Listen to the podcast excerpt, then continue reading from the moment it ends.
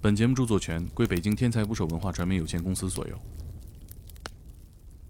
到那儿之后又辗转，从驻马店又又坐坐一个车到县上，从县上到村儿，那院子还挺大的。他这个四个坑里埋了二十多具尸体，他怎么埋的？他那坑挖得很深了，他就就这个尸体底下又挖出了尸体嘛。他卧室里那两个坑就很长，可以把人直接塞进去。尸体就躺在他脚边儿啊。对呀、在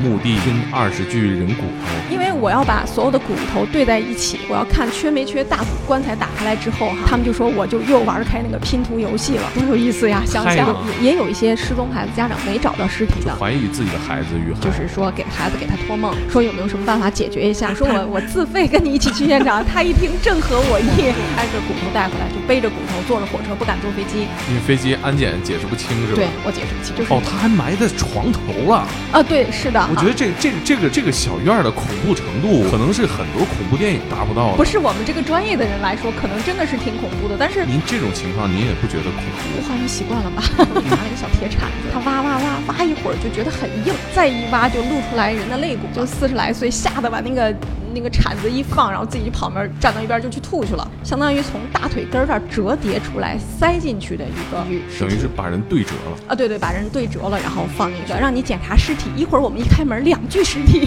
就那意思。好温馨呐、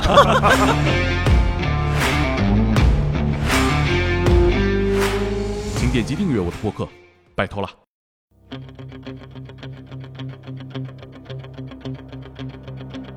打捞最带劲的职业故事，这里是天才职业，我是猛哥。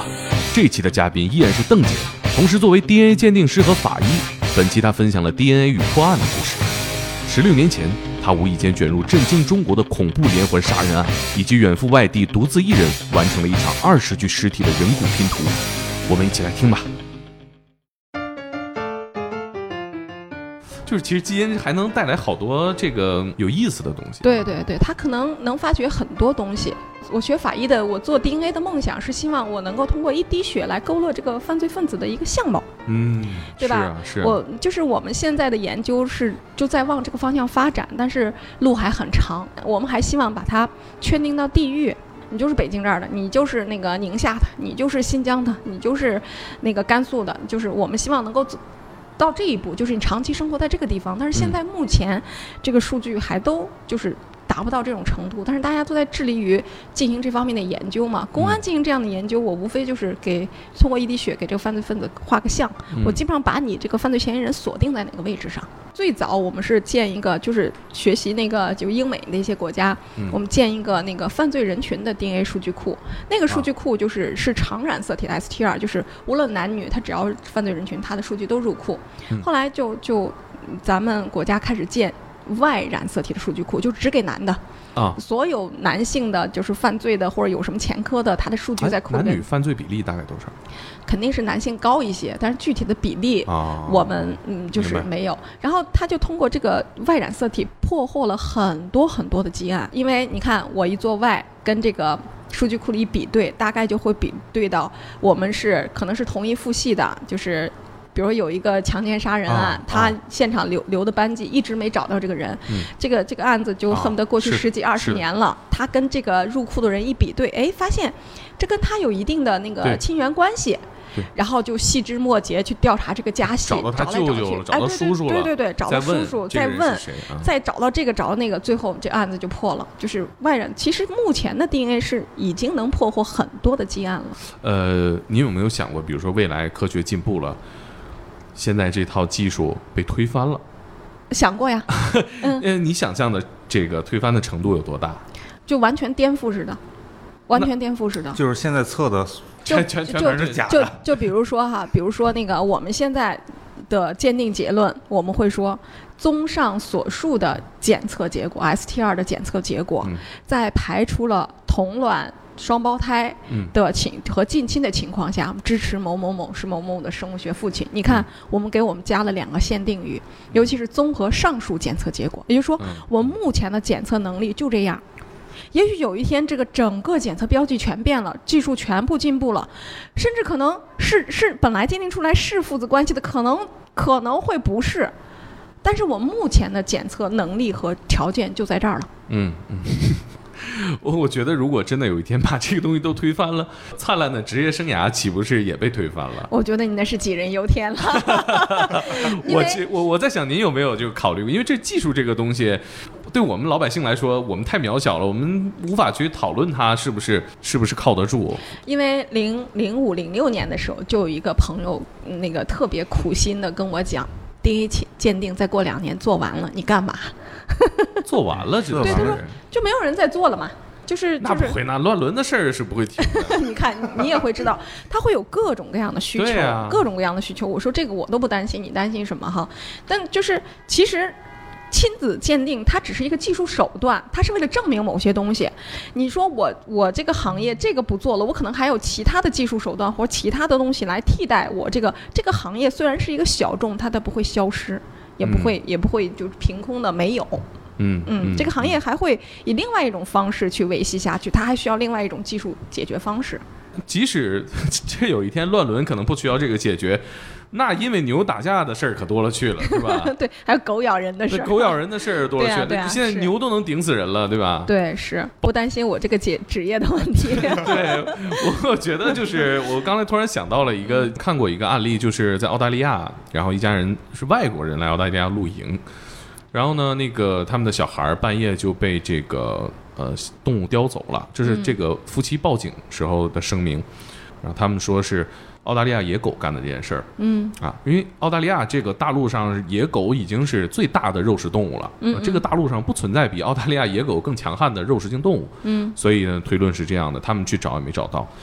后来呢，就是当时的法医行业对这个事儿的当时现有的技术去推测，说这个澳大利亚野狗做不到这个事儿。嗯。包括对他的这个车的这个检测等等等等，得出的结论是这个夫妻在说谎，哦，在他这个车里检测出了血迹。嗯嗯，就说后来当时他那个鉴定说，为什么说车里面都是血呢？因为当时的技术就停留在说我只能检测出来这些东西发光怎么样的。其实那就是一个汽车内部的涂料，嗯嗯，当时也是经过了好几年技术进步才去推翻这个结果，等于说对这家人来说就是一个几乎是灭顶之灾的一个结论。对，是是人血还是其他动物血？现在的技术都是可以分开的。对，然后当时就是法医法医的这个鉴定手段还没有那么发达的时候，就还测嘛，说我找了一个澳大利亚野狗在这咬这衣服，我看齿痕对不对得上。嗯那这个其实就就就很值得商榷嘛。对，是，呃，你看这种情况是有的，就是大概在十几年前，我们还在用那个国外的试剂盒，当年没有国产试剂盒的时候，只有两家美国公司的试剂盒，他们只有一共这个试剂盒只有十六个基因座，就去掉一个性别的基因性别位点的话，它有十五个基因座，它十五个基因座可能比如说对于英国几千万人口，对于一些欧洲国家几千万人口的，它可能这十几个基因座就足够了。嗯。但是呢，它其中要包含十三个 CODES 系统，这个系统就是类似于我们国家之间互认，就是我们谁的盒子都必须含有这十三个。另外，你可以增加两个，增加几个。但是当时因为技术条件的限制，它就十十五个基因座。我们就听听到过一个案子，就是海南那边的。他开始用这家公司的十五个盒子基因做，一家三口，他做出来是支持父母子关系的哈。结果呢，两年之后这家要移民，他换了，因为他的盒子换了，因为供货商换了，他又换成另外一家试剂盒，换成另外一家试剂盒了。换成这个试剂盒之后呢，这个孩子跟这个父亲有两个位点不一致，就是嗯，就有可能会排除，但是也有可能突变。因为当时没有其他的盒子嘛，就找到国内用用国内还在用的隐染的方法去做，一做完这个孩子不是他的，结果就推翻了。对，你说这同一家鉴定机构，就是同样的一家三口人，突然间之前是一个支持的结论，是因为他们要报户口或者干嘛，两年之后要移民了，发现这个孩子不是他的，你说怎么解释？嗯。是是，而而且你后来算一算，这十五个基因座，后来计计算一下，它的那个呃侵权，就是它的系统效能可能远远达不到针对中国十亿人口这么一个大人口。它确实，但是它因为它是国国外的厂商嘛，所以现在我们才会有二十三个位点的，二十亿至少是二十个位点以上的。然后告诉你出现一个位点不一致，你就要加做再加做十个或者加做啊二十个，就是现在技术在一步一步。我想。如果这样的鉴定机构出现这样情况，那我们之前在公安做的时候，在法院做的时候，那我们把之前所有的案子捞出来捞一遍，我们也不好说。但是基于当时的条件所限，谁也没办法解决这样的问题，就只能基于当时的鉴定条件我。觉得人类在发展啊，有人新生，有人死亡，有些故事也就结束了。啊，是的，就如果你真的去把所有的坟墓都挖出来，那那其实你可以推翻的事儿太多了。对，是的。嗯所以就我们只能说，我们基于目前的这个条件限制，就是这样一个结论。您能不能给我们讲讲这个当年特别轰动的这个木马案，您的这个参与的过程？就是驻马店平舆那个赵勇是吧？还是叫黄勇黄黄勇黄勇那个那个案子这个凶手杀了十七个青少年，然后自己做了一个刑具吧，它叫智能木马。对对对，是。然后他把青少年诱骗到家里来，呃，虐杀致死，埋在自己家的院子里。嗯我我因为这个案子在中国也很有名了，我就上次聊我才发现您也参与这个。对，我是我是后来参与的，嗯、其实这个案子就是他做一个类似于智能木马，其实他是把这些小孩儿都啊，就是害怕他们害怕他们报警报官，然后就把他们杀了。等于说他最初的目的其实不是为了虐杀，对他只是为了对对对，啊，就就这个黄勇他本身就是就是他一个人独居嘛，然后他就就比较比较偏执。嗯我我们觉得，因为他没做鉴定啊，我们也不知道，我们怀疑他精神上是有点问题的。嗯这个案子有意思在什么地方？就是我比较就是我运气可能比较好，老能碰到这些稀奇古怪的案子。柯南体质 对对对，嗯，这个是我们这是二零零四年的时候，应该是三四月份吧。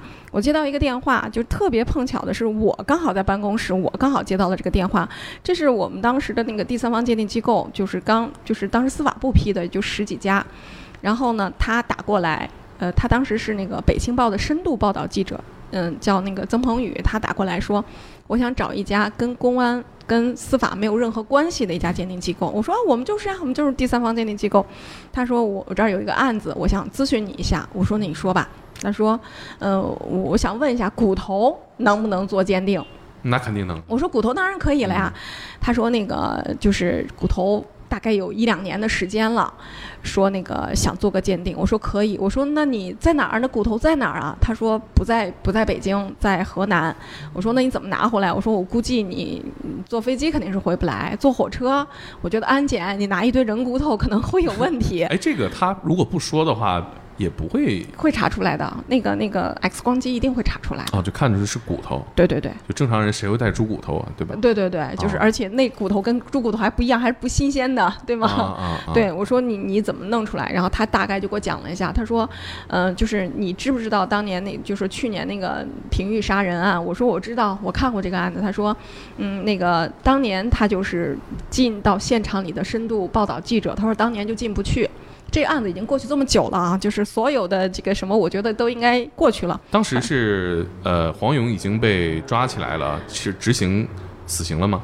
呃，他找我那会儿已经被执行死刑，他应该啊在当年年底就被执行死刑了。嗯他找我的时候是第二年三四月份了，大概就三。三月三四月份左右吧，嗯。天气还挺凉的时候，然后他找到我，他说，呃，那个当年他就是报道这个案子的人，他当时根本就进不去现场，跟嗯。根本进不去，后来他就伪装成一个受害者家属的哥哥，嗯。受害者的家属，他进了现场了，然后大概看了一下现场的情况。他说，后来呢，就是因为这对受害的那个就是家长们就聚集在一起嘛，就他调查了解了很多情况，说到了今年呢，其中的有些家长就给他打电话，说他们做梦梦见孩子给他们托梦了，说他啊们说、说有的孩子还在那个那个屋子里待着，说还在那儿还在那儿，就家长就觉得，嗯，就是当年就是说是挖出那么多具尸体之后，说 DNA 没想到，因为骨骼的 DNA 它做起来是前期处理都很麻烦，它需要一定时间的。他说我记得您上次提到要磨，啊，对，要把它清洗干净，嗯，要研磨哎，。它这个能保存多少年的骨头还能测最长？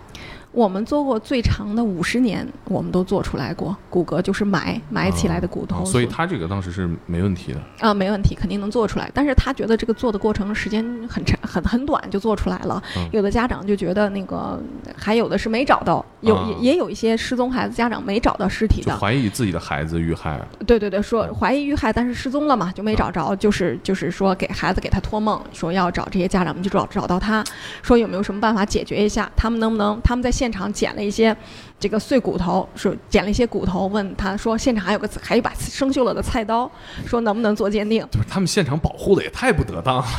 因为那个那个那个相当于一个小院儿，它已经废弃了，就没人管，相当于谁都可以去。你想，黄勇死了，那个那个院儿嗯就是一个废弃的小院儿，也废弃了几个月了，就家长在那儿找到的东西。可是这种菜刀一类的东西，我觉得以现在的凶器吧，我我们后来挖出的那具尸体肯定不是用菜刀，那个哦是凶器，菜刀可能不是凶器，或者他就是把这孩子勒死了或者干嘛了哈，嗯嗯这种情况，然后就现场有那个废弃的菜刀，嗯然后。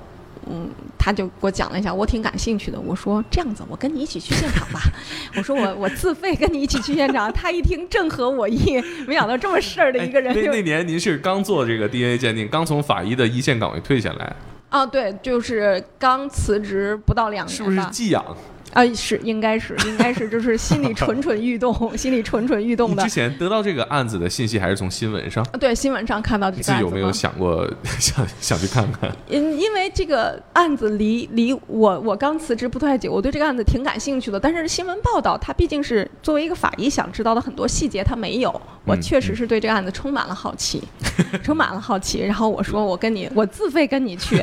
然后我记得特别清楚，我们俩就买的那个北京到驻马店的卧铺，嗯然后去了，然后聊了一路。我们俩是是差不多同龄嘛，他比我小两三岁，然后我们聊得挺投机的。到那儿之后又辗转，从驻马店又又坐坐一个车到县上，从嗯县上到黄勇村儿里那个村儿。嗯到村儿里的时候，我们坐的是那种小小面的的那种东西，坐了个小面的，然后。聊着聊着，都看，因为我们还接了一个就是家长嘛，啊，接了个家长呃在那儿，然后聊的时候，那个开车开小面的的这个人，呃，特别巧的说，我我说我跟黄勇还在一个看守所里待过，一间房间里待过，哎，你们没害怕这个司机？那倒没有，他就他就说说黄勇这个人特别古怪啊，就是嗯。性格肯定是有问题哈，就是，呃，被关进去的时候一句话不说，然后没几天就他他放出来了，黄勇就被就被枪决了嘛，嗯。就说了这个现象，然后我们就去了，去了就是现场就是一个废弃的院子，那嗯院子还挺大的，但是呢，它有一个右手边有个厨房，它厨房就塌了，厨房已经塌了，因为老不住人嘛。老不住人。嗯然后呢，正正对面是两间房子，就是应该靠里的一个是卧室，这边还有一个类似于客厅或者那那个房子。然后左手边就是有一些树，树都挺高的了。然后最最让我觉得那个有意思的就是厨房旁边儿，呃，有一块空地，空地那儿有个坑。空地那儿有个坑，后来那个曾鹏宇他特意去去挖了一下这个坑，去量了一下这个坑，当时那个坑是，呃，零点九五米嘛。我对这个九五米，就是差不多就差五厘米就一米了，哦，就零点九五米这个深，然后再进到他那个屋子里，屋子里全是废弃的东西，几乎没什么了。然后就床的那个位置，就床跟前有一个深坑，就是哦，他还埋在床头了。啊，对，是的，就是呃，是其实什么位，就是这个卧室的正中间，他挖了一个深坑，那里边儿那那个深坑估计也挖了有一米深左右吧，也差不多。这，我觉得这这个这个这个小院儿的恐怖程度，可能是很多恐怖电影达不到的。呃，对，如果对一个正常人来说，就不不是我们这个专业的人来说，可能真的是挺恐怖的。但是您这种情况，您也不觉得恐怖吗？我好像习惯了吧。你们当时是几点到这个院儿？我们是早晨，我们早晨哦九十点钟，所以它不不是啊，不是不是早晨，下午了，啊，呃，快下午了，因为我们从我们火车到驻马店就嗯早晨了，然后我们再一路赶车过去，差不多就中午下午的时间。就什么人会在自己卧室中间就是埋尸就是体？就是你起床了之后脚站的那个地方，就是那个位置，就是挖了就是一个一一一个长坑。完了一个长坑，然后那个就是它不是紧挨着这个卧室这边儿还有一个，应该是它呃放放那个它那个智能木马的那个地方，嗯也是一个就是一一一个深坑，也是一个坑。那那屋就还有一把桌椅的那样的一个东西，然后院子里左手边树树丛这个地方还有一个坑，还有一个坑，就是已应该看出来它是已经挖出来一些尸体了，啊应该是已经挖出来一些尸体了。当时他这个院子有邻居吗？左右都有邻居啊，还住在那儿吗？有啊。它这是一个独立的小院儿，我我知道，就是农村嘛。对，农村挨着就是农村那种宅基地嘛，啊，它这边挨着，这边挨着，都都挨着。可是这个对邻居来说，心理冲击力也肯定很大呀。嗯，你你你可以，你见过那种农村那个小院儿，它是一个院儿挨着一个院儿的，它不会说中间空着什么的，就恨不得院墙挨院墙的。是啊，就这更恐怖啊！让我想想。对，然后那个挖的坑，然后就是一进院儿就是萧瑟的那个对啊，破了的房屋顶儿，然后那个坑，呃，这个这个坑就是这个坑，就是我说的这个外边这个右手边这个坑。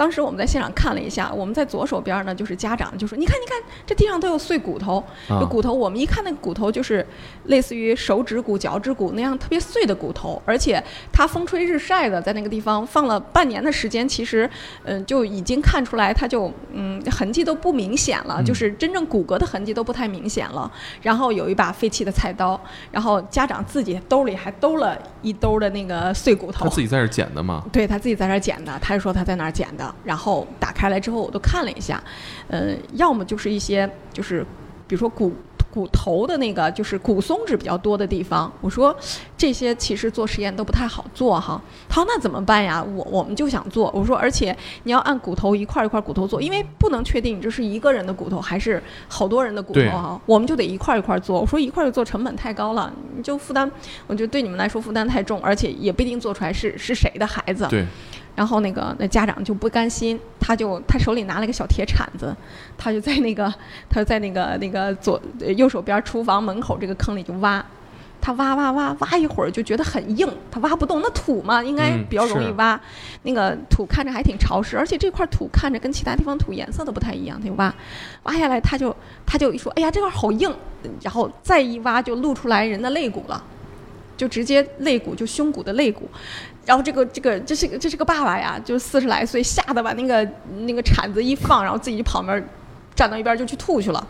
嗯，然后我一看，我比较兴奋，然后我就我就我就我就我就下去，我下去之后，我就用铲子，他那个铲子比较小，就挖挖挖，就是把把把这个就挖出来了。我们看到的是一个相相当于从大腿根儿这儿折叠出来塞进去的一个一具一具。等于是把人对折了。啊，对对，把人对折了，然后放进去。我们先看到的就是人的胸腔嘛，肋骨，然后加上那个呃头。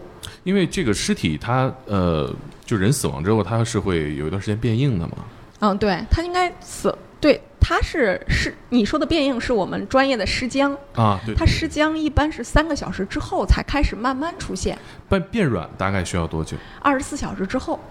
您推测他埋尸体的时候是当场立马三小时之内埋的，还是二十四小时之后？我认为他三小时之内埋的。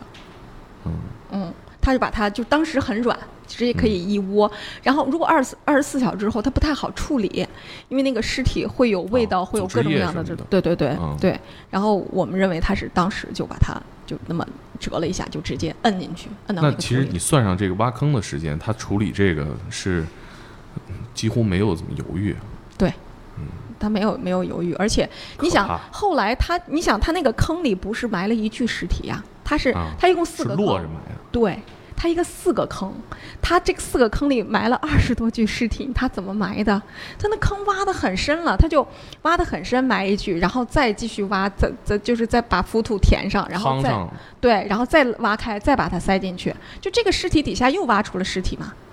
而且其实他把人折叠这个细节让我觉得这异常恐怖。他就是我不想挖太大的坑了，我觉得这么大就可以了。对他就是通过效率考虑把把人折叠了放在里。但是他卧室的坑比较长，哦，他卧室的坑是那种长的。就是横躺的。对他可能因为卧室嘛，他那个房门一关，别人可能看不到什么，因为他院子里挖的时候，他就得晚上挖，而且啊，尽量是挖的小，不被人发现比较好。他卧室里那两个坑就很长，可以把人直接塞进去。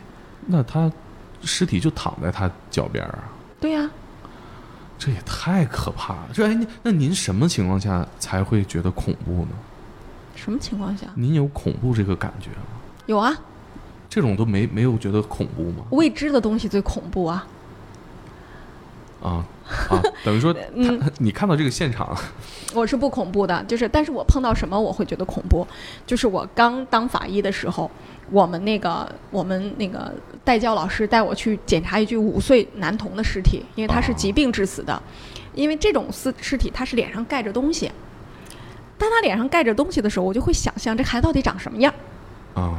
然后他一我我要把这个揭开，因为我是我是实习生嘛，我要把它揭开。我在揭之前一定会想它长什么样，我在揭开之后，它跟我想的一定不一样，我就会心里一激灵。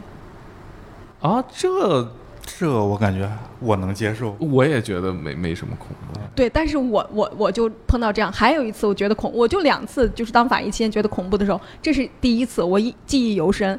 第二次就是在泰国，啊，然后那个全是尸横遍野，我没觉得恐怖，它全是哦高度腐败的尸体，没事儿。但是因为是寺庙，它可能正常死亡的尸体，它也停在那儿。这满满地都是这种尸体的时候，我就一直低着头在在在在看嘛，一具尸体，然后起来，一具一具尸体起来，大概六七具尸体之后，旁边放了个棺材。嗯，我我一激灵，然后这棺材里边这个这个人穿着寿衣，然后啊脸上已经化好了妆，啊妆容精致，是一个老太太，又把我吓了一跳。啊，这是正常自然死亡的这个尸体哈。，对，但是你看，你一直看这种尸体，你是没感觉的。突然间看到一种这种情况，会觉得很恐怖。这是我我当了法医之后两次恐怖的事情。邓姐，我觉得你你这个恐怖就跟什么呢？就跟那个那嗯个韩国老太太回头一看有人戴个钢铁侠面具，她她不害怕；她一接下来一看是个黑人，她吓一跳。对，也对对对，是这样子的，就是出乎意料或者是未知的情况，我会恐怖。我我再这个跑一下题啊，您看过恐怖片儿吗？有感觉吗？没感觉老师，您对比如说女生对虫子恐啊，那恐怖，那害啊怕。对对我怕小虫子。那您怕是这世界上见到蛆的见到蛆数量的人最多的之一了吧？对，但是我怕毛毛虫。对，或者带翅膀的那种。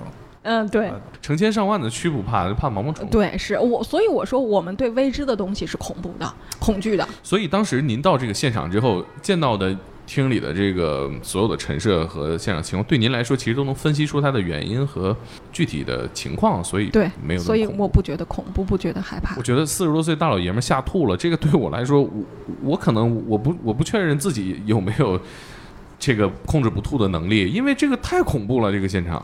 那就你看，我当时有就有一个感觉，我在那儿挖这个尸体的时候，不是发现一块就一处嘛，我要把它挖出来的时候，我恨不得让把所有人都赶出去，别影响我工作。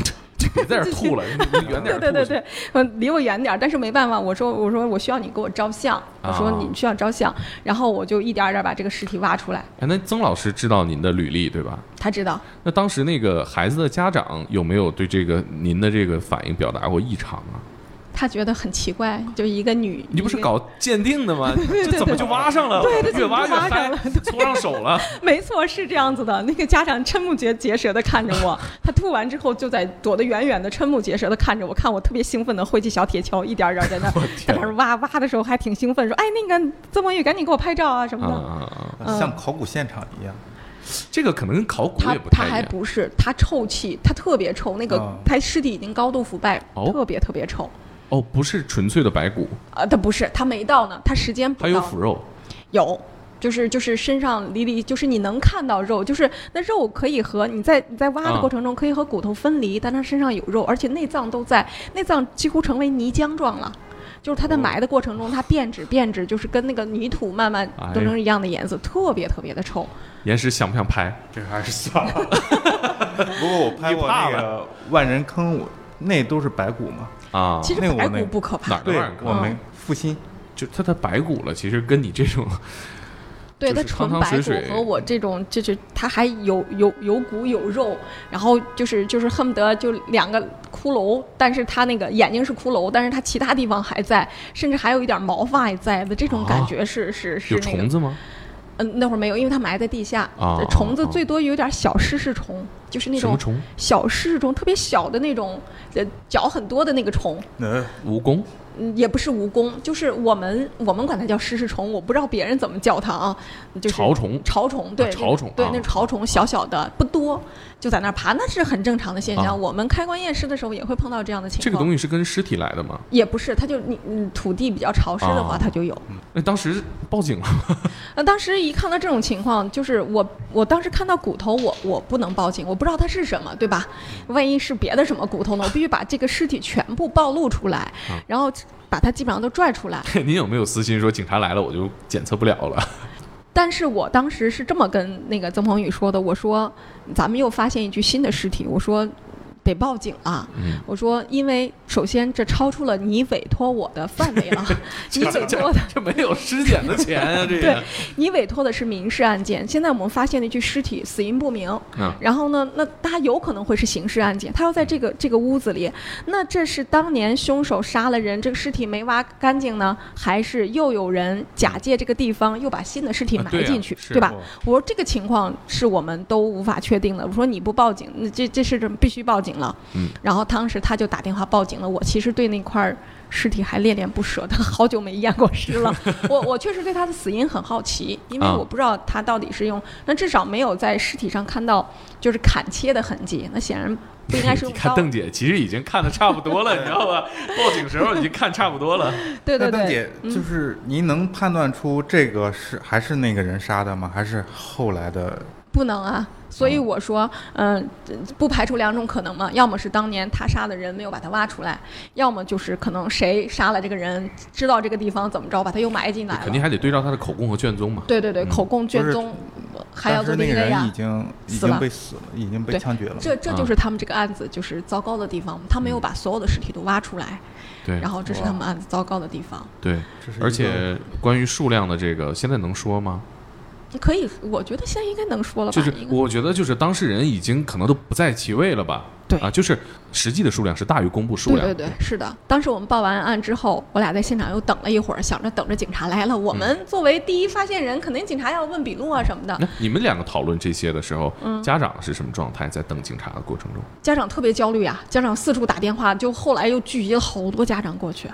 啊，哦，嗯，就是因为有一些家长，有一些孩子失踪了，他没找到尸体嘛，嗯嗯，他就当时挖出来几具做了一下鉴定。那其他的孩子很，还有一些孩子报就是附，近十里八村的。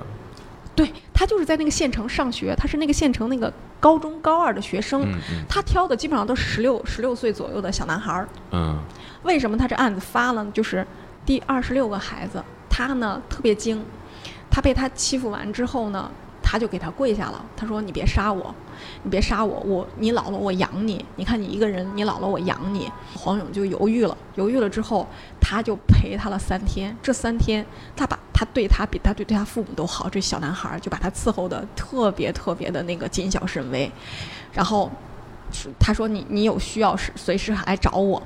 然后黄勇把他放了。其实放了之后，他一直跟踪着他。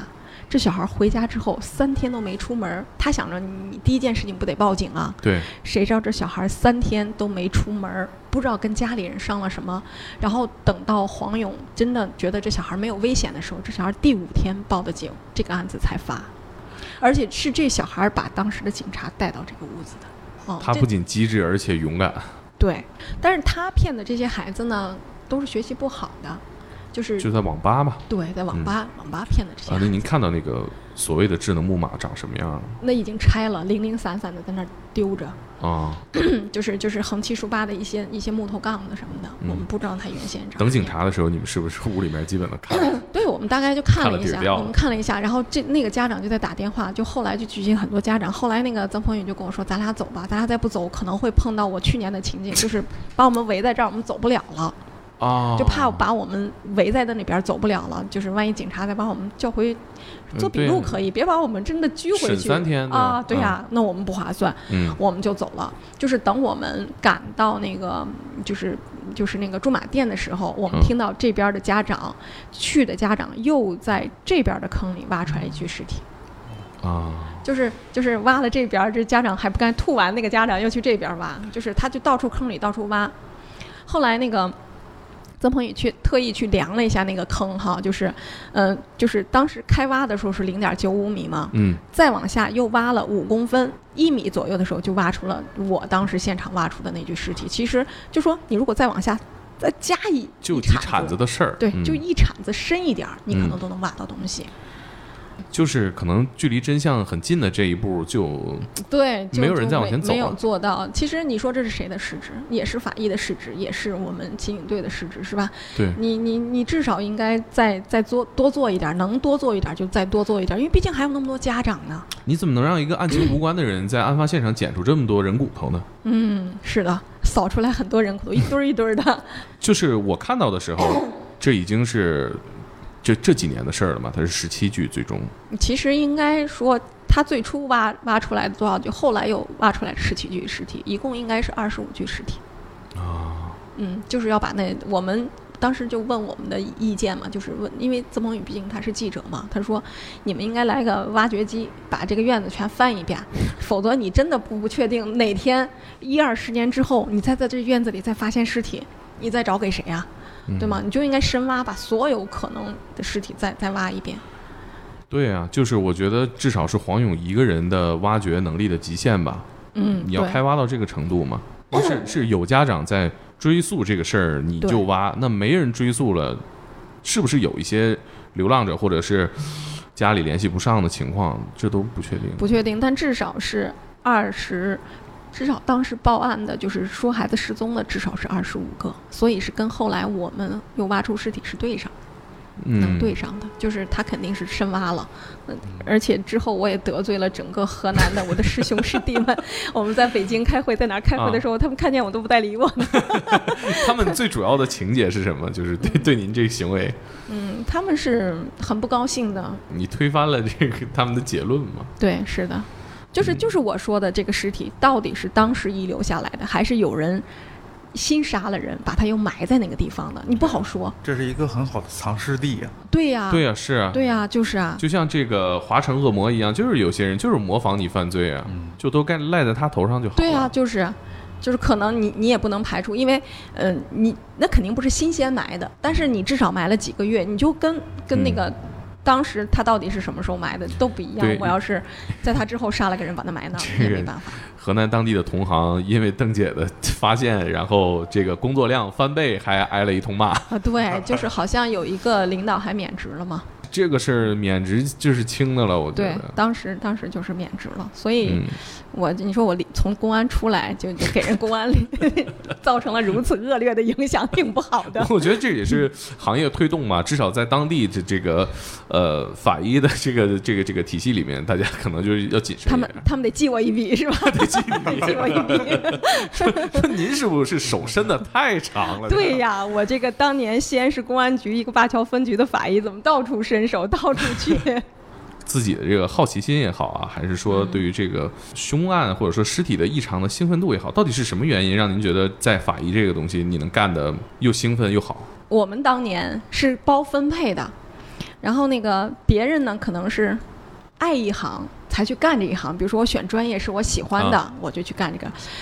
当时尽管法医这个专业不是我选的哈，嗯是我哥帮我选的，但是我说我就是那个干了一行就爱一行的人，我可能干这一行，我就觉得哎这行挺有意思的，我得把它干好。嗯所以呢，就为了对得起自己这份职业，我觉得是一份职业荣誉感，还有成就感。为什么说就是，你说我们当法医那会儿那么辛苦，然后工资又不高，然后那个，但是这个案子一破，然后尤其是我们参与审讯的时候，发现这个案子跟我当时现场我给他们汇报的时候 几乎一样。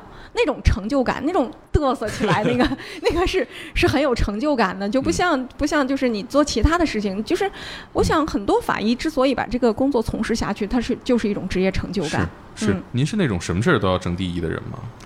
胜负心挺重的那种。呃，现在可能不是，但是当年应该是的，当年应该是的我觉得。有一个挺好玩的事啊，您名字叫亚军啊，嗯，这个亚军的名字是我自己起的，还能这样吗？对我妈给我起了一个名字，我不喜欢，啊，不喜欢我就跟我妈说，我妈说我很小的时候吧，我都不记得了，可能就还没上学呢。我说嗯我要改名叫邓亚军。嗯我妈一听这个名字也可以，说是要打乒乓球还是怎么？那会儿还不知道有邓亚萍呢，很小的时候。是然后那个我说我要改名改叫邓亚军，就是我最初的户口本上还有我原来的名字，但是我妈就就带着我去改了，觉得我这个名字挺好的太前卫了，啊，她就带我去改了。谁会让自己这么小的孩子决定自己的名字呢？对，当时我就比较有这个特权，然后就就把这个名字改了，因为我有三个哥哥，可能我相对比较受宠一些，我这个啊名字呢又觉得大家都觉得又都觉得不错，嗯然后就就改了。这个不错，指的是父母给我三哥的名字叫邓庸军，我跟他押韵，就是我那个拥军是那个生他的那一天是拥军爱民日。啊，大多数家长是同意你改名的，讲话了，你爷爷起的，你你说改就改，很多很多情况是这样。哦，我报专业就是我父母也是不管，我觉得父母觉得我能上大学就不错了。啊，我报这个专业也是我哥帮我报的。呃，我觉得还是这个职业吧，让我会无所畏惧。就是其实我高二的时候，就是我初中、高中特别胆小，就像他说的，我特别怕怕毛毛虫。我 我有一次就是我们同学就是那个就那绿毛毛虫，你知道吗？啊就那个、啊啊就那槐槐树上掉下来那个毛毛虫。我有一次上课前，我们我们班男生给我的铅笔盒里放了一个绿毛毛虫。我上课呢，我那个坐在第四排，我上课往那儿一坐，我一打开我铅笔盒，发现里边一只毛毛虫，我直接把铅笔盒扔起来，自己就冲到讲台那儿了，然后大叫一声冲到讲台那儿了。我们老师问我怎么回事，我说不知道谁给我铅笔盒里放的毛毛虫，然后嗯我们老师就让别的同学帮我把那个铅笔盒里的东西都都捡起来放回去，说说谁放的，回头回头来找我一下。就我们老师也很好，啊，就是就是能看出来我是真的怕这些东西，所以到了高三，我们考完高考完报志愿，我们同学就问我你报的什么志愿？我说法医。我们同学说：“ 哎呦天哪，你别哪天把你关进去那个让你检查尸体，一会儿我们一开门两具尸体，就那意思。好温馨呐、对，一会儿就是两具，那意思我就我我会被吓死嘛？就是我们同学都这么认为。我当时是很就是胆子非常小，上学的时候，但是这个职业给了我很多很多东西，我觉得给了我给了我很大的力量。您说这个是哥哥选的，嗯，那他选这个您没意见吗？这个这个可比毛毛虫听起来可怕多了。我当时告诉他我想学医，我哥说学医哈，就是当年的人去考量考量这些东西的时候，学医，我哥说你看外科你是个女孩儿，就是你战不过干不过男生，妇产科吧又脏又累的。嗯，我还不如给你找一个法医，你以后毕业进公检法单位，就是就是那个旱涝保收，啊，职业非常的稳定。嗯，他给我，这是我哥给我选择这个法医的一个就是前提。很朴素的想法。啊，对对对对，他认为啊女孩子嘛，你就在一个那个呃很稳定的单位里，就是这个又是个公务员，旱涝保收，不是挺好的吗？这是他帮我选的职业，他立刻就说服了我，反正是学医嘛。嗯，但是当时就是报了，我我当时第一志愿报的是七年制，就是嗯在我们学校就临床医学读七年出来直接是硕士，嗯然后呢，第二志愿报的是法医学。后来我我被法医学录了之后，我才知道，就是因为法医学人没报满，啊就是跳录先录法医，后边再录七年制，就是我就被七年制就是跟他擦肩而过了。然后，但是我拿到这个录取通知书的时候，我是很郁闷的。因为我毕竟心里有点小小的侥幸，我可能上七年制了，那个听起来多阳光了，是个临啊床大夫，又是个七年毕业就是研究生了，觉得自己很牛，结果拿了个法医学的通知书，我就很郁闷。我当时那个假期嘛，考完高考完了，我们一个邻居他的孩子就是觉得学习不好，让我帮他补补。我正在他们家呢，他妈妈就把那个录取通知书给我拿回去了，因为寄挂号信寄到我们单位了，他妈妈就给我拿回去了。我打开来一看，是你你已被我校法医学录取，我当时就懵了。嗯，我就跟那小孩讲不成课了。我跟他说：“我说阿姨，我先回家了。”然后回家之后，我哥让我拿到录取通。我哥当时离我们家很远，他是在一个兵器工业部研究所，我们在山里。他让我给他打电话，他说：“你拿到录取通知书就给我打电话。”我愣是没打，愣是没理他。其实我心里当时是挺怨他的。啊，然后大概过了两天，我哥忍不住了，我哥就回来了，说：“你拿到录取通知书没有？”我说：“拿到了。”他被哪儿录了？我说：“就是法医法医专业录了呀。”我哥说：“为什么不告诉我啊？这皇上不急太监急的。”然后就把我 把我训了一顿。我说：“那反正录取了，又不是我没录取嘛。”嗯嗯，然后其实他能看出来我心里有点小不情愿，那都有那样的落差。你法医和临床医生，你怎么都觉得有点小落差嘛。但是慢慢到了学校之后，我们法医学的力量是很强的，就慢慢就被这个法医学的这个这个所学的专业就就吸引住了，然后就立誓当一个人民的好法医。当年真的是这样子。这个现在如果再有这种事儿吸引您，比如说这个有人跟你说大概还有类似木马案这种情况，去现场看一看，您还会去吗？我一定会的。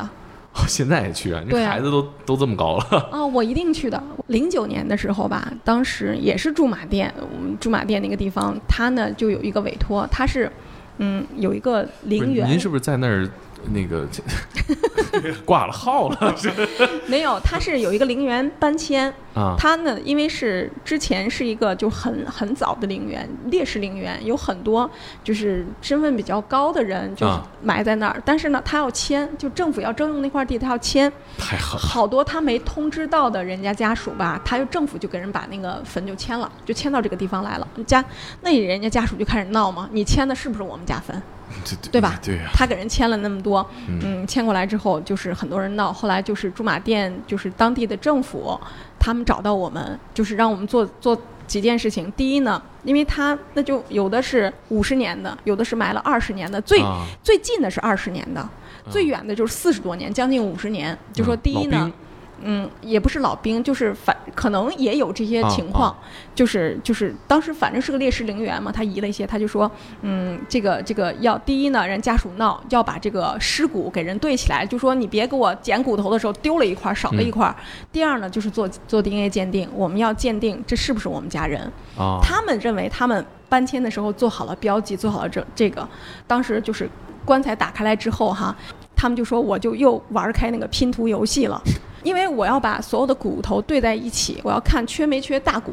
大骨头、哦就是一些大的骨头，你比如说你你那个嗯肋骨，它它那白骨化的很厉害，就就一条一条的了，你不能把它变成一个胸廓，中间还有软骨相连，不可能。但是颅骨、肩胛骨、长就是上上肢、下肢这些骨头都要齐全，还有那个就整个那个骨盆都要有。就是当时二十具尸体嘛，我就在现场，他们就说我我在玩拼图游戏，我现场就给他们对完了二十具骨头，然后拍照，然后当着他们家属的面儿，把每每一个每一具骸骨我都把那个骨骨提回来做了鉴定。哎，当时是什么环境？户外，墓墓地呀、他啊从那个陵园移到了这个墓地，在这个墓地开就。在墓地，挨个开现场。对呀、那你还能把它拉哪儿去？那都有的棺材都不好了，有的棺材就是保存的还挺好的。一个？人操作吗？我一个人操作呀，呃，跟了个人给我拍照啊，记录。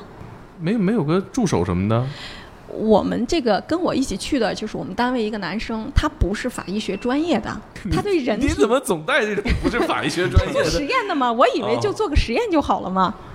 没想到意外收获。对，没想到还要就是要首先要拼骨，当时只是说取了这些骨头做鉴定，到了那个地方，家属就要求先把骨头给我拼起来，我要看到一个完整的人形。当时我我们一个同事给我记录，然后我当时我老公休假在家，我让啊他去给我那个拍照，现场啊，拍照。也一起去了。对，因为驻马，我说驻马店这个听说民风比较彪悍，我说陪我去吧。说我上次来打个黑车，也是刚和这个重刑犯关完，咱也不知道他俩怎么分到一个监舍的。对呀、我说我还是有点恐惧的。我说你陪我去吧，就是我们三个人去的哦，您先生我记得说是武警是吧？对对对，他当时那个休假在家嘛，他就陪我去了，然后那个现场就就我干活，我拼图，然后我取东西。哇，这个一个一个女生在墓地拼二十具人骨头，嗯，多有意思呀！想想太炸裂了，这个画不会觉得恐怖吧？几点？也是白天了，呃，当时人也比较多，呃，对，有有家属在旁边看，大家有没有议论说这个姑娘 怎么这么彪悍？嗯。到处都是这样的声音我已经习惯了。他们说太厉害了，就一个人就就往那儿一蹲，因为墓地里你为了好操作，你没办法穿大褂嘛，就把手套啊戴好，就在那现场什么。季节是？嗯，刚过完年，我记得哦是就是当时我们回来的时候，就是返京大潮，就是啊春运，春运的返京大潮，就刚过完年吧。还很萧瑟吧？现场这个对对啊、对，因植物为墓地嘛啊，，而且是他们新的墓地，就是迁新迁的墓地，现场就是土啊土地啊当，时晴天阴天，反正没太阳。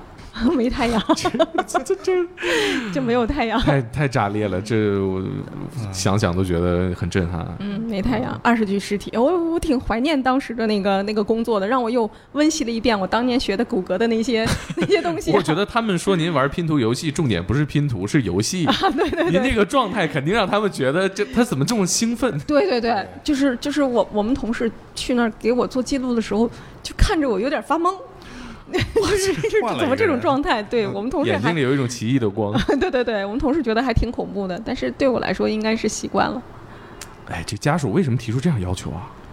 那我觉得很正常，你不经我同意，你迁坟。他们说当时政府出了个公告，就在那个陵园门口贴了一页 A 四纸，那谁没事干去陵园呢？啊？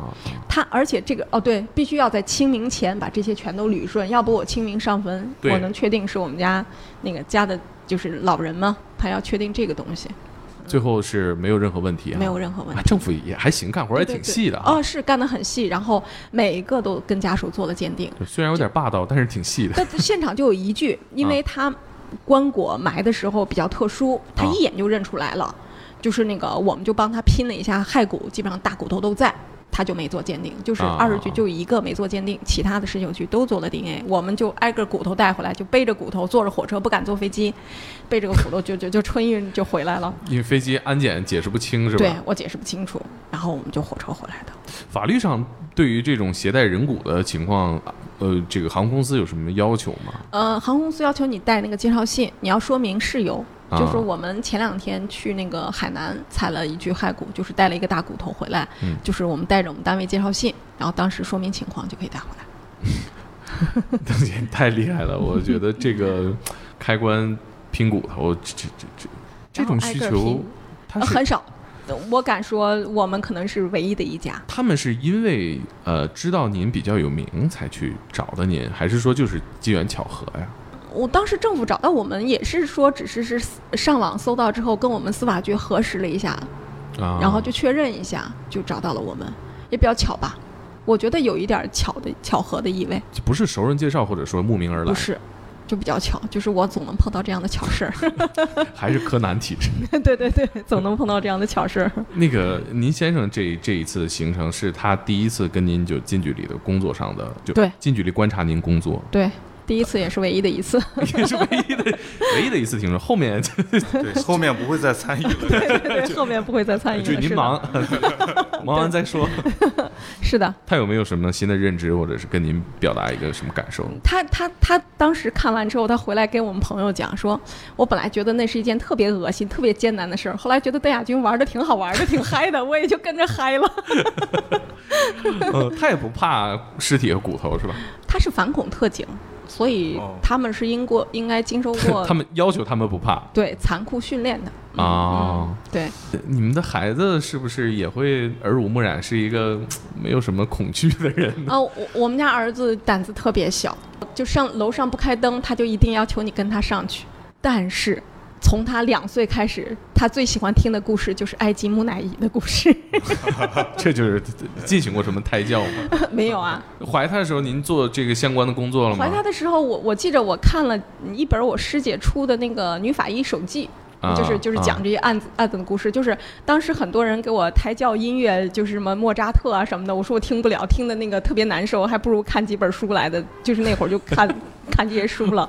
我觉得如果如果有这个听众怀孕了，听我们节目当胎教的话，也会获得一些莫名的加持，可能全是凶案的故事。对，全是凶案的故事，还好吧？我只做了法医，就是四五年的光景，也没有太多。就现就是这这些年没有做过法医，没有一些更有意思的案子。但我觉得您的体质可能还会遇到这种就就意料之外的邀请。希望是 您说的说的这个故事，我可能回去回家过好几天才能回过味儿来。就是你反射弧比较慢。啊，对，然后回家之后，哇，把我把我把我吓吓到了。你都别过年了就哎呀那个房间好可怕，啊，对呀、就我我想问的是，我们能 能拍吗？他还是就就像就像说泰国海啸的那个画面，嗯你真的再也拍不到了。对。就是我这个公号被封了嘛，你想这可一定是因为那些照片太太过那什么了。我回头发你看。我我我为什么能够评上那个中共十七大代表？就是我把这个照片就放在那个中国科学院的那个我自己做的幻灯，我就跟他们讲的时候，包括我们的院长 陆院长就就看成这样子了。就是一般做这种三三讲教育，没有人愿意听的，是吧？嗯都是安排的，就是就是零零散散的会议室坐一点儿，嗯边讲，然后那个后边就进来人，边讲就进来人，边讲就进来人。后边我看到的是后边全部站满了人，然后等我讲完的时候，他们安排了一个嗯院团委的一个老师给我送花儿，然后他站在那儿就愣了，他就没反应过来我已经讲完了。其实我说我讲完了，然后他这个花儿就半天没没拿上来。然后我我自己在台上站的就很尴尬，我知道有这样一个程序、啊啊是吧？你要给我献花，但你再不送我下去了。啊，对啊，你不送我就下来，我这样下来的时候，他才反应过来，啊把把花送上来，就是，嗯，就是，所以当时选那个十下代表的时候，所有人不知道我叫什么名字，但是就打电话问院党委，我就要投，我就要选他，啊，就是因为听了我那个那个报告，就是就是那些炸裂的照片儿我，觉得现场肯定有人玩手机了，快来吧！电视上不能播的是个假的。对，就是其实确实是挺那个什么，挺震撼的。哎呦，还有一个最后一个问题啊，嗯想跟您交流一下，就是我看您经常上那个大王小王的节目，之前、嗯嗯，是他们有一个环节是现场公布这个认亲的 DNA 鉴定结果，对，这个工作您喜欢吗？爽吗？嗯，我太不喜欢了。哦，我太不喜欢了，为什么？大王小王就有一次肯定的结果，其他全都是排除的。就现实，呃据您了解是确实也是就是这么不好找，对吧？对，嗯，就是就是他们每次有案子，因为我跟王芳他们很熟嘛，他们嗯有案子就会找我。嗯他们一找我的时候，我就很头疼。后来那个王维念他说嗯我、我最不愿意看见你来了，你来就没有。全场哭嗯，对你来就没有一次肯定的结果，结果就他那次说我的那次是个肯定的，啊。就是个肯定的结果。呃，有一个美国的综艺啊，在美国好像得做了有将近二十年了，是一个王牌的综艺。嗯他干嘛呢？他是个脱口秀，嗯他就是现场去解决这些抚养问题。就很多其实主要是黑人啊，这个这个节目的争议点也在这儿，就很多黑人他其实就是。可能就是一夜情啊，然后就生孩子，因为在美国，你这个抚养权的问题是需要打官司来解决的嘛，这是跟你的生活是息息相关的。然后这个男的一一一家和女的一家就是节目现场撕逼 battle，、嗯嗯，然后呢，在他们都把自己的故事讲完的时候，主持人公布这个男的是不是孩儿他爹。嗯嗯嗯然后这个节目为什么长红啊？就是它非常炸裂，因为美国人他是性格非常外放的那种嗯，。对，他公布完了之后，他不会像中国寻亲这样的，就是说大家抱头痛哭啊、喜极而泣啊，或者是现场就跳起舞来了，就是音乐就很嗨，然后那个 大家最愿意看的就是这个女孩儿，整期节目都在控诉这个渣男，这个这个不讲究。然后一公布这个孩子不是这个男的的，哦，然后这个女的掩面而逃，然后这男的现场跳舞，哇塞，特别嗨。这个节目，我其实就想，咱们能不能做一个在中国这 我跟他们谈过，没有人理我，搭我这个茬儿，我觉得。我太兴奋了，对这个节目，因为我觉得寻亲这个大家是可以放到台面上来来讲的。嗯，对，是。但我觉得以现在中国年轻人的这个接受程度，一定会有人愿意做这种就是孩子抚养权问题的。我不知道现在有没有啊？之前你看，我们碰到过，就是还有那个中央四台、啊，中央人民电视台、中央电视台、中央四套，啊就四套它不是一个对外的一个一个节目国际？国际国际啊台，呃，包括老外小美啊女主持人都找到我们这儿。说他就想采访几个来做鉴定的当事人，啊，我说你肯定采访不到，嗯，然后他说你帮帮忙。后来我们说，就是因为户籍原因而来做鉴定，而且最后孩子还是是亲生的这种情况哈，这种情况让他们介意不介意？也介意，他根本啊采访不到，他一个都采访不到。所谓家丑不可外扬嘛。对，他就其实他也不是，就是我就是正常的，因为，嗯、就是落户需要我要做一个亲子鉴定，这种情况下他也不配合你采访。我觉得嗯每个人都有不同的心理状态，嗯，就是就是可能他这会儿这么想，然后你媒体一来一问他，他又会那样想，嗯，他不愿意就是暴露自己。我觉得你这个节目推后十年可能有希望，目前来说可能性不太大。啊，那您这个后来是大王小王他们那儿不不做这个套路的节目了是吧？做呀，一直在做，还在做对他这种寻亲的不多啊，呃，他不太多。碰是吧？对他碰，因为他各种各样的情感类的节目，啊，嗯那您现在还固定会去吗？会去。我前一阵儿疫情期间，不是疫情期间，大概六七月份儿我去过一次，就讲了一个，就是就是抖音上有个网红，啊就是他捡了一个脑瘫的孩子，啊他一直在养，就是就是他为这个孩子治病已经花了一百多万了，家里是倾家荡产。这这个女的，抖音上就有人说说她故意买来一个这样的孩子，嗯就或者是自己拿自己的孩子故意出丑，为了就是吸引流量啊、啊这样那样子的。然后呢，他看她还怀疑这个孩子是她老公的，就老公跟别的女人生的，因为这孩子是丢在他们家门口的。啊，她还怀疑这个孩子是她老公跟别的人生的，她又就是就网友又骂她，说是拿这个孩子就是故意为了挣钱，嗯然后就是他们编导就说她从多大开始养这个孩子，就是彻底是一个脑瘫孩子，被她养了快十年了。我们给他做个鉴定，第一个鉴定这孩子不是他的，第二鉴定这孩子不是她老公的。当时去录那个节目的时候，就是大王小王不是现在疫情期间不能有观众嘛，嗯但录的时候就是，嗯，就是王芳说我要揭秘了啊，我要揭秘了，我把那个鉴定人请出来了，我要揭秘了，说你紧不紧张？就问那个爸爸你紧不紧张？那爸爸说我不紧张，这就不是我的孩子。然后就问那个妈妈，就说如果是他的孩子怎么办？嗯，妈妈说。那我就跟他离婚，但是这个孩子我还得养，因为他把这个孩子养出感情来了，就是很很淳朴的一家人哈。嗯。结果后来一一一鉴定出来，这孩子跟他们俩都没关系，就是夫妻俩感情也好了，啊，然后那个两个人手拉手就走了，就是一个挺挺挺美好的一个结局，嗯一个挺美好的结局。这这算是就是今年吧，王芳那录的一个，我觉得结局挺美好的，尽管就不是，但是确实是他们想要的一个结果。就这次王卫念老师没骂我，说 你不该来，我不愿意看到你来。